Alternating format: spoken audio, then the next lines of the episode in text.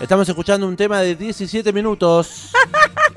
De esos que me encantan a mí, claro que sí. Lo que está sonando es Pink Floyd, obviamente.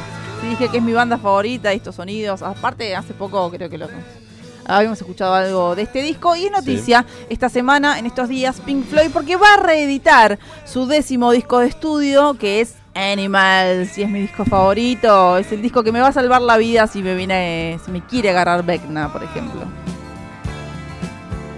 Bueno, excelente noticia para fanáticos. La reedición de Animals. ¿Cuál fue su décimo disco de estudio? Una entrega publicada en el año originalmente en 1977. Así es. Y bueno, va a presentar por primera vez este material en calidad de sonido 5.1, Surround Sound. ¿Qué? Surround Sound. ¿Qué significa eso? Surround Sound. Y que se escucha, viste, así como en el cine. La típica. Eh, envolvente, sonido envolvente.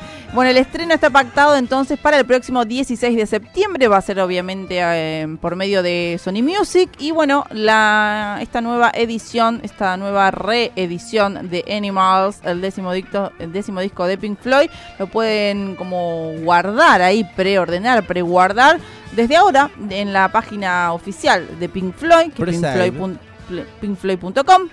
Eh, vale recordar que este discazo marcó un quiebre en el estilo de, la banda y que se trata de un disco conceptual inspirado en los problemas sociopolíticos que enfrentó el Reino Unido a mediados de los años 70.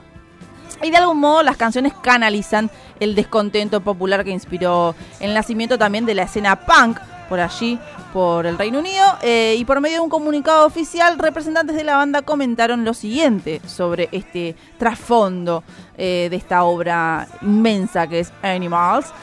Em, el álbum se desarrolló a partir de una colección de canciones no relacionadas con un concepto que describe la aparente decadencia social y moral de la sociedad, comparando la condición humana con la de los animales, inspirándose en eh, Animal Farm de George eh, Orwell, el álbum muestra las diferentes clases de personas como animales, con los cerdos en la parte superior de la cadena social, descendiendo a las ovejas como el rebaño sin sentido que sigue eh, lo que se les dice. Luego están los perros, que es la canción, por ejemplo, que estamos escuchando en este momento, que se llama Dogs, como los jefes de los negocios engordando con el dinero y el poder que tienen sobre el otro. Grandísima obra conceptual de Pink Floyd, entonces este disco Animals.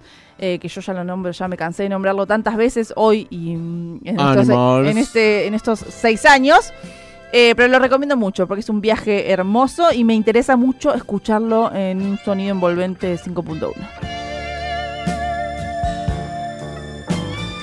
El amplificador, sexta temporada.